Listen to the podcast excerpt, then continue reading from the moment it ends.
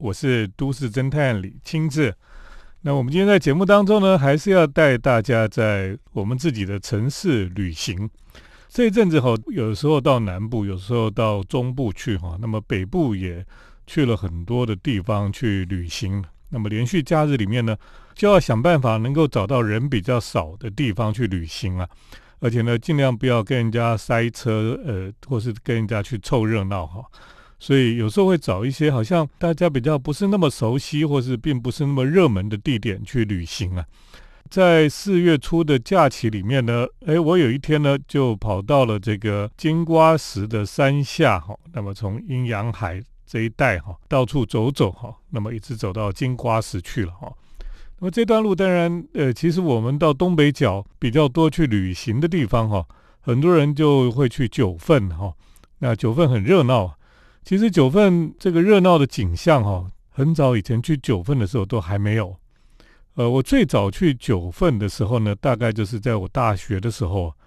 那那时候大家都在想说，诶，九份是一个非常神秘的一个山城。那那个地方哦，当年也不是还有很多人知道。呃，少数的艺术家会跑到那边，躲在那个空屋里面哈，那个废墟里面在那边创作。那那时候我记得我们那时候去的时候，那整个九份就是一座死城一样，那完全没有人。这个天气开始变坏的时候呢，就这个云雾弥漫哈，呃，又湿又冷那种感觉哦。其实那时候去哈，就是坐公路局的车子坐到这个九份，然后再爬到那个山城里面去逛。可是呢，因为当时就知道说哈，诶，这个电影里面拍到这个关于九份的场景哈。其实就是那种有一点悲凉哈，有一点湿湿冷冷的感觉哈，所以等于说是去那边体会一下了哈。当时是建筑系的学生呢，那么就是到那边去体会一座空荡荡的山城。那么想不到呢，过了几年之后呢，这个九份就越来越热闹了。那么后来呢，就很多人去开店哈，店铺就越来越多，所以这个热闹的景象呢，就跟我当初第一次去九份的时候就差很多了。所以人就越来越多哈，后来到假日哈，简直人山人海了，停车都很不方便。呃，那种感觉哈，真的是，而且那些店开得很商业化哈，就越来越觉得这个地方哈不是很喜欢去啊。所以这次我去哈，我就没有去九份，那么到另外一个地方去哈，这个地方哈跟九份比起来哦，基本上就是一个比较不受欢迎的地方啊，也就是所谓的金瓜石啊。金瓜石跟九份呢，中间隔着就是基隆山。那么，如果我们从金瓜石到九份中间哈，那个山，呃，你要隔开那座山的山脉，有一个地方你越过去之后，就到九份了。那么九份走过来就是到金瓜石。金瓜石跟九份中间呢，就是坟场，所以以前九份或是金瓜石的人哦，就是葬在这个地方了哈。而且呢，靠金瓜石这边好像坟墓比较多。所以大家对金瓜石的感觉就不是那么喜欢了。那么我这次去金瓜石走了之后呢，我也发现金瓜石的确观光客比较少。那九份其实是比较热闹的地方。那九份当然是因为呃有外国观光客哈，呃也很喜欢去。那么像日本人他还喜欢到这个山城来啊，像港澳的观光客，那么大陆观光客都很喜欢到九份去，因为它离台北很近，大概一一日游都是很简单的事情。那么顺带它可以把东北角很多的景点看一看，呃，所以呢，在之前哦就是非常热闹。当然现在疫情的关系没有观光客了，九份当然是明显萧条很多了哈。不过金瓜石比起来还是更萧条，因为它可能跟它的地理位置有关系哈，所以它的那种老街的聚落哈，跟九份是不一样的。九份的聚落是非常集中哈，那非常密集。所以逛街啦，或者开店啊，什么都是集中在一整区里面。可是金瓜石不一样，金瓜石的老街的聚落哈，是下到溪谷里面去，然后高高低低回旋哈，转来转去，哎，真的是就不是那么好逛哈。所以怪不得金瓜石哈，一直都还是比较荒凉、比较没落的感觉。等一下，我再继续跟大家来谈谈金瓜石附近哈，到底有什么地方好玩的。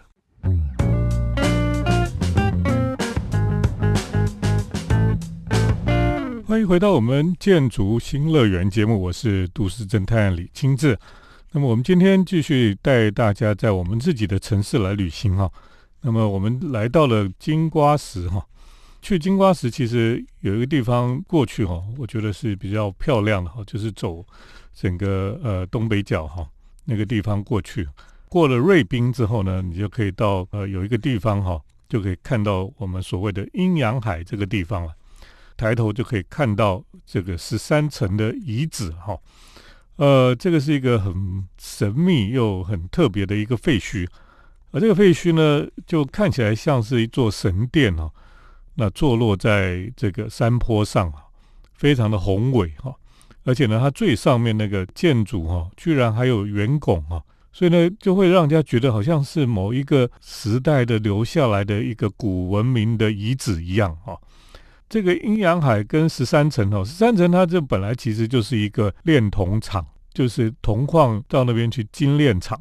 那这个整个金瓜石哈，它除了挖金矿之外，它也挖铜矿，那这个铁矿都有哦。那这个铜跟铁的这个呃，他们这这些矿水哈，那么流下来之后就是黄黄的，那就会变成所谓的黄金瀑布，那就整个是金黄色的，然后有白色的水这样流下来哈，感觉上就是一个很神奇的地方了哈。那当然这些水一直流流到海里去哈，那么就在这个海湾哦，就形成了所谓的阴阳海了。有比较黄的，还有比较蓝的，是是原来的海洋。那么流下来的水哈，呃，比较黄的颜色哈，就形成了所谓的阴阳海。那也是当地非常重要的一个景观了哈。不过呢，在这个十三层炼铜厂的遗址哈的对面的山坡上哈，哎，其实这个地方比较没有人知道哈。可是我觉得这里地方真的是非常有意思。这个地方叫做莲洞哈。就是我们所谓的水帘洞的莲洞，莲洞这个地方呢，就是一个山坡的一座小的聚落哈。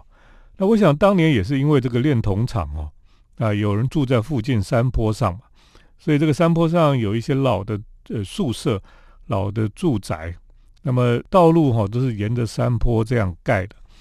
那么在这个山坡上呢，感觉上因为这里也不是很呃这几年慢慢有人去这边活动或是在那边住哈。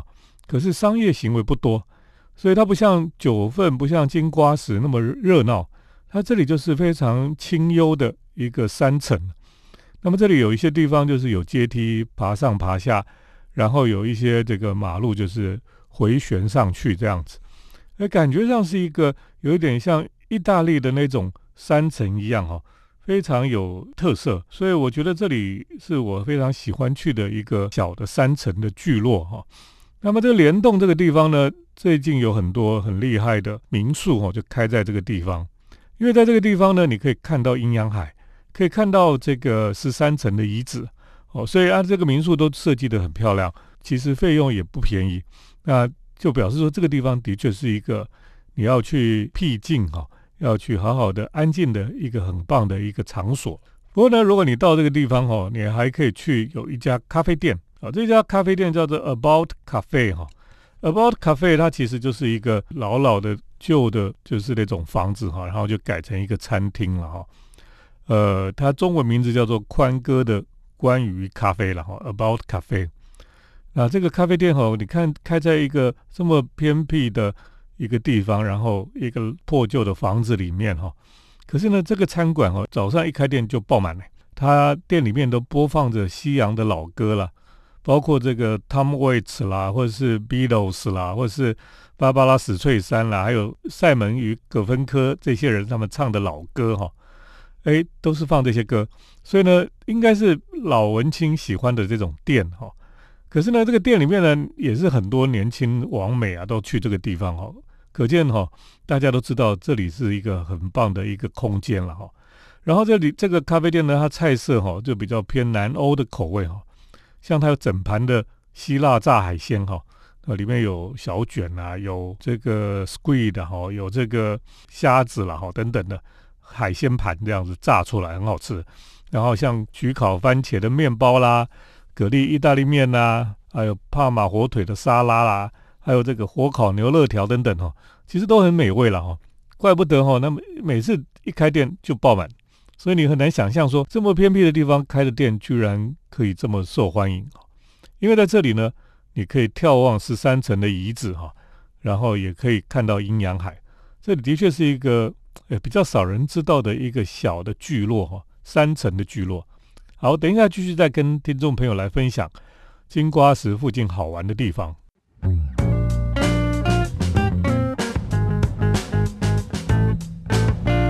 回到我们建筑新乐园节目，我是都市侦探李清志。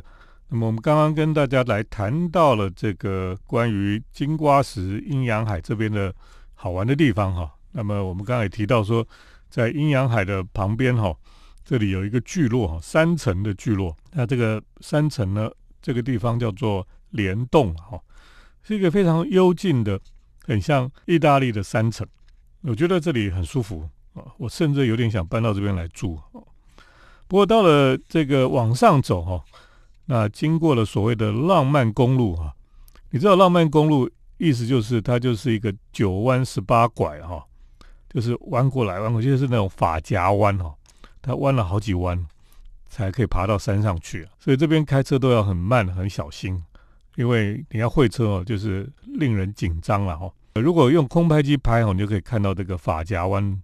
的确是蛮漂亮的哈，不过开车要很小心。到了金瓜石呢，在山上哈，金瓜石基本上哈，大家都会去看这个金瓜石的黄金博物馆哈，然后就去摸摸那一块很大块的金块哈。你去那边看的时候，就发现金瓜石的确有非常多当年日本时代哈的建设，那可见这个地方是很重要，呃，所以他们有很多呃比较属于官方的单位哈，或是政府的单位哈。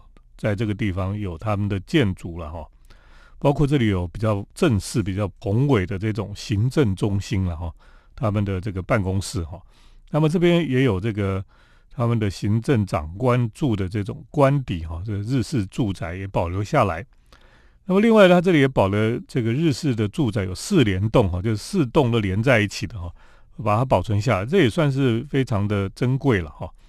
那么另外呢，在这里哈，还有一栋是太子宾馆哈，一个老的这个日式的建筑，比较华丽的。那这个太子宾馆呢，呃，相传就是当初哈，日本的皇太子可能有想要来这里，他们就盖了这个太子宾馆。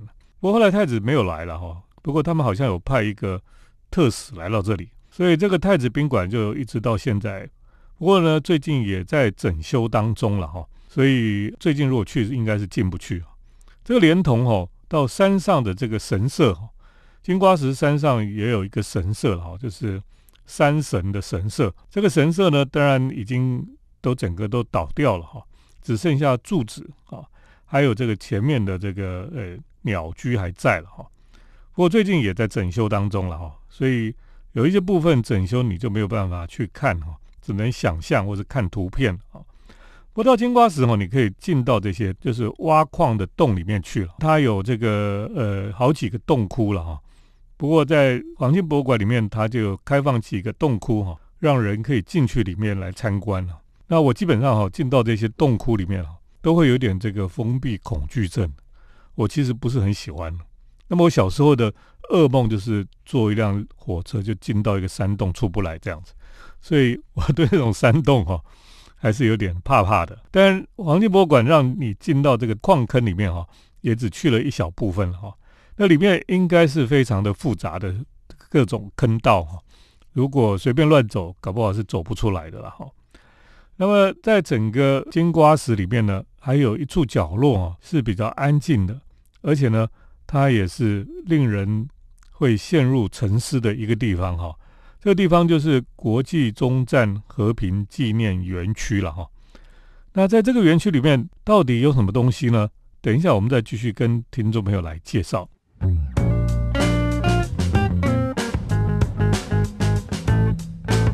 我是都市侦探李清志。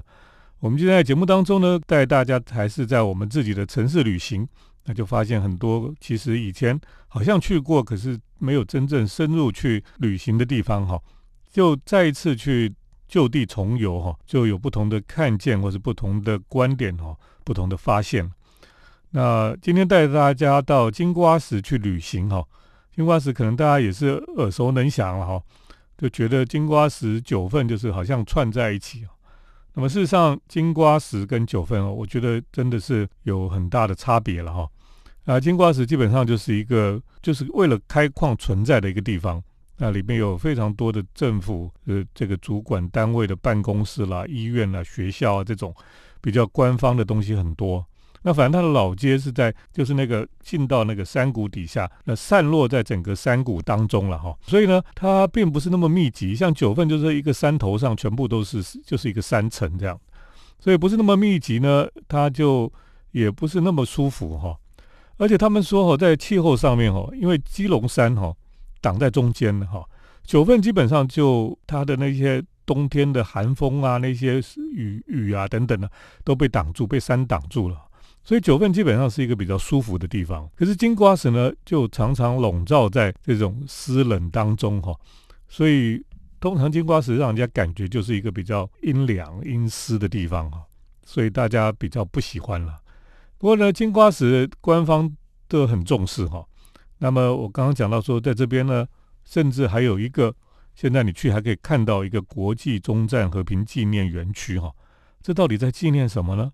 原来哈，在二次大战的时候哈，日军哈甚至把一些国际的战俘哈都送到金瓜石这边来，叫逼他们去采矿哈。因为当时在台湾哈，南丁哈很多人都被抓去南洋当兵了，所以那个矿工人数也不够哦，所以他们就把这些战俘就送到金瓜石里面来，叫他们去做苦工啊。那这些战俘呢，包括有加拿大的人，有荷兰的，有这个比利时的。有英国的，还有美国的军人哈，战俘，他们可能从南太平洋这些地方被俘虏的，通常是比较高阶的，就送到台湾来。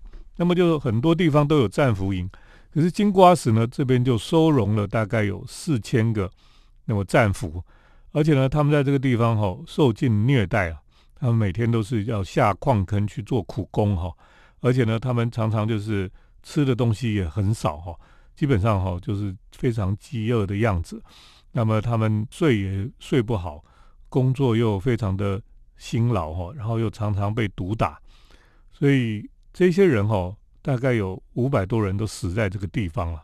那幸存的人哈，在战后其实并没有受到很多的重视啊，因为国际情势的关系哦，很多政府就不太想管这些事情。那这些幸存者哦，他们回到自己的国家之后。他们就不断的在奔走疾呼了哈，就是希望大家能够记住这一段悲惨的历史了哦，希望人类呃历史里面不要再发生这些暴行。所以后来呢，我们的政府就在金瓜石这边就设立了一个中战和平纪念碑了哈，那有个园区，在园区里面你看到有一个雕像哈，这雕像就是两个这些好像是英军或是这个盟军的。这个外国人的很瘦很瘦，因为他们就他们当年被发现的时候，就是已经都是皮包骨这样子。这个雕像就两个人搀扶一起走这样子的一个景象。那么后面就一整片墙哦，有点学这个华盛顿的越战纪念碑一样哈，它上面就刻了在这边的人的这些罹难者的名字哈，都刻在这个墙上了。所以有一些外国人有时候会来这边悼念哈，那么就是因为这可能是他们的祖先或者他们的呃长辈以前在这边这些，或者他们以前的同伴哈。这个地方就是在金瓜石里面比较让人家觉得心酸的一个角落哈。那当然，如果你往山谷里面走哦，就到了奇塘老街了哈。那我觉得金瓜石的奇塘老街比起九份哈是更有趣味哈，因为它是在一个溪谷里面。它上上下下这个路都是这样弯弯曲曲的哈，那非常的特别，也非常有趣味了哈，好像到一个很神奇的一个城市一样。不过这个规模并不是那么大，商业行为也不多了哈，所以能逛的也不是太久。不过呢，呃，如果你有机会重新回到金瓜石哈，你可以从阴阳海十三层这边开始玩起哈，从联动这边一直到往上哈，到金瓜石，到这个奇塘老街哈。我相信会有不一样的收获。今天跟大家介绍在我们自己的城市旅行，就介绍到这里。接下来呢是都市侦探的咖啡馆漫步。都市侦探的咖啡馆散步。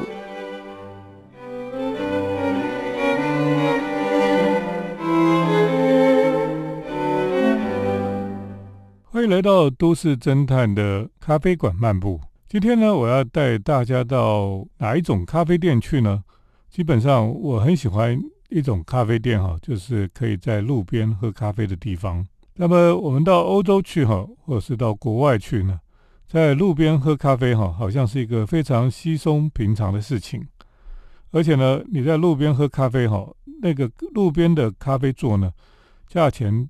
还会比在咖啡店里头哈喝咖啡来的贵。那因为其实，在路边喝咖啡有一种乐趣啊，这个乐趣就是呢，你可以享受自然的空气。那么另外呢，你也可以晒到太阳。有时候了，我说这个需要晒太阳的时候，可以坐在外面。那么另外呢，你也可以这个看人了哈。看人是一种很有趣的活动。所以美国有一个建筑师叫 John Portman。他有一句名言，就叫做 “People watching people”，这是他的设计理念。他因为他常常会设计一些空间，那么让人可以看人啊，因为人很喜欢看人，而且呢，有些人也喜欢被看，所以呢，“People watching people” 哈，那么咖啡馆在路边哈，就很适合这种可以看人的乐趣。可是，在台湾很奇怪啊，台湾基本上路边咖啡座几乎。很少，或者说根本也不存在哦。那我想，台湾没有路边咖啡座的原因哈，一个部分是因为台湾夏天真的太热哈，坐在路边会被晒死了，那没有人会愿意去坐在路边这样子。可是如果是冬天或是秋天的时候哈，坐在路边喝咖啡也是还算不错，很舒服的。那么甚至在台湾冬天坐路边喝咖啡，有时候都还算不错。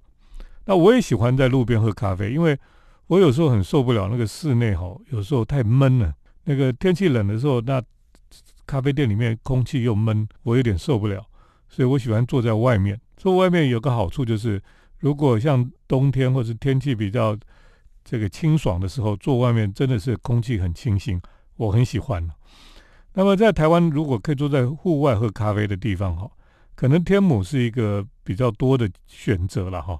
像天母中城路上有一个意大利咖啡店哦，那么这是意大利人开的，所以呢，呃，它有路边的咖啡座。我们知道中城路很宽大，旁边也有树木，行道树也长得不错。那么到了八九点以后呢，大家都去上班之后哈，天母其实人就变少了，那个车子也很少，所以你在路边喝咖啡就很舒服。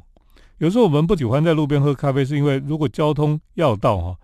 车子来来往往，摩托车飙来飙去，然后空气又很糟糕，你就不喜欢坐在外面。可是如果在天母，呃，白天的时候，有时候坐外面是很舒服的。那天母还有这个有一些庭园咖啡店了哈。那么像在天域街哈的星巴克就有一个老树很大，那家星星巴克是有点像别墅型的，它有庭院，庭院里面有一个很巨大的树哈。那么它在树下也有很多咖啡座，所以你也可以在那边拿着外带杯哦，然后在庭园喝咖啡。它旁边还有一个卖吉拿棒的，也是可以在它的前面的庭园哈喝咖啡。我想天母人，特别天母很多外国人哈，他们都喜欢在户外来喝咖啡了，所以这些咖啡店也是还蛮受欢迎的。那另外就是在市区哈，非常特别的就是有一条街哈。这条街呢，大家可能比较不知道，这条街叫做三元街哈，可能真的听众朋友很多人没听过。那我以前也不知道这条街到底是在哪里。这条街其实没有很长，可是呢，交通也不是很频繁。它其实离南海路植物园很近。那它是一条三元街那一段哈，也没有太多的商业行为啊。那另外一边有公家机关，所以就有行道树，路也蛮宽的。可是基本上没什么人。那旁边呢，就有开了一家，在一个机林地的房子哈，那个尖尖的三角形的角落呢，就开了一家咖啡馆，叫做 Wings。Wings 就是翅膀啊，所以这是一个呃女咖啡师她自己开的一个小店哈。那个店真的不大，那个店就是在一个尖尖的地方开的，它里面大概只有两平大吧。那么它就基本上都是外卖。然后在树下就摆了几张小桌子、小椅子，然后你就可以在树下喝咖啡。哇，那个感觉我觉得非常棒。我很喜欢在三元街这个地方哦来喝咖啡，因为那里停车也方便，然后你下车就在这个树下就买杯咖啡，还有甜点，那就坐在这个行道树下哈，就可以喝咖啡了。诶，这是一个我觉得是一个在台北很难找到的一种享受了哈。啊，我通常到那边三元街喝咖啡哈，呃，喝完之后呢，我通常是到植物园去散步。那植物园我们知道也是台北市非常重要的一个都市之肺哈。那在那个地方空气还不错，有很多的植物啊，你看一看，走一走哈，诶，就走到三元街来。那么在三元街呢，你就可以在这个 Wins 咖啡哈里面就买咖啡，在路边来喝。有时候呢，就召集了一些朋友，大家就快闪哦，到这个店这边来，然后在人行道上，大家就可以开心的聊天啊，或是这个喝喝喝咖啡这样，我觉得非常棒的一种感觉了哈。那有时候你在那边喝咖啡，还真的觉得自己在欧洲一样哈，那是一种很特别的感受了哈。我想越来越多人会欣欣赏，或者说会喜欢哈。那么在路边哈，在户外来喝咖啡，那我想台湾也会有越来越多这种地方哈，会提供大家可以坐在户外享受自然的空气哈。那么也可以看到人来人往哈，也看到这些都市的生活，我觉得那是一种很特别的一种感觉了哈。那这个就是我们今天提到的哈，可以在路边喝咖啡的地方。谢谢听众朋友的收听，我们下礼拜再见。